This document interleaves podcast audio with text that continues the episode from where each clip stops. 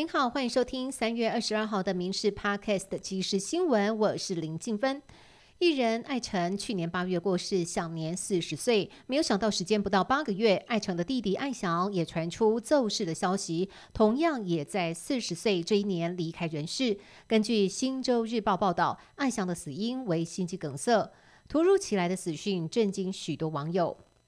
国民党二零二四总统提名方式引发外界关注。党主席周立伦今天表示，已经征询各县市长、立法院党团成员以及诸多党内先进，大家共同的意见就是要采取征召的方式，团结胜选，避免争议。而今天也会报请中常会共同决议。至于赖清德今天通过民进党中执会参选人资格审查，将于四月十二号正式提名。国民党则以新北市长侯友谊呼声最高，红海创办人郭台铭则表态有意重返国民党争取提名。其他人选包括中广董事长赵少康、孙文学校总校长张亚中。旱灾中央灾害应变中心今天决议，新竹、苗栗、台中与北彰化地区水情灯号调整为提醒绿灯，提前防旱扩大节水。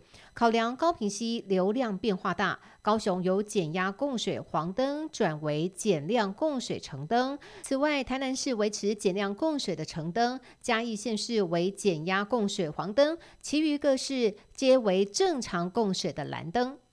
全民普发现金新台币六千元登记入账，今天开放预先上网登记。移民署表示，包括新住民和持有外侨永久居留证的外国人士，都可参与全民共享普发现金专案，估计逾十五万人受惠。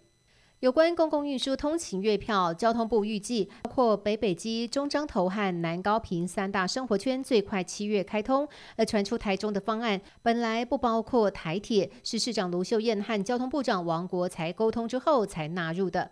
对此，王国才强调，是卢秀燕一开始有误解，台铁补助都是九成。至于四月电价调整之后，双铁都预估成本会增加二点五亿以上。有立委要求王国才和经济部沟通电价优惠或者是豁免。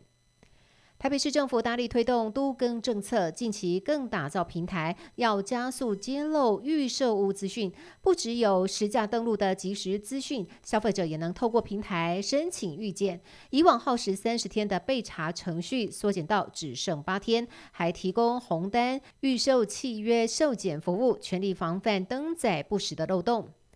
猴痘疫苗昨天下午三点开放预约，短短十分钟之内，三千个名额就被抢光。机关署副署长罗义军今天说，预约接种七成在双北地区，未来将会是爽约率盘点是否开放第二轮预约，四月中旬之后打算扩点施打。中俄领导人本周一于莫斯科会面，如今引发国际话题。肢体语言专家就说，两人会面时，习近平比普丁更放松，甚至把普丁视为小老弟。专家则说，俄国在经济上确实比过去更需要北京，中俄关系似乎已经悄悄调转。另外，北约秘书长是再次呼吁，中国不应该向俄国提供致命武器。世界棒球经典赛冠军决战，日本队延续昨天大逆转晋级的气势，今天又是在落后的情况之下反扑。接着在只领先一分的最关键时刻，靠着大谷翔平在第九局上场救援，赏给他的天使队队友，也就是美国队长楚奥特再见三振。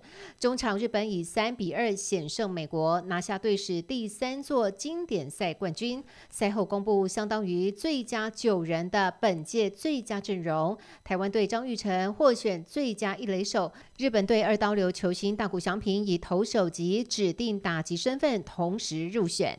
以上新闻由民事新闻部制作，感谢您的收听。更多新闻内容，请上民事新闻官网搜寻。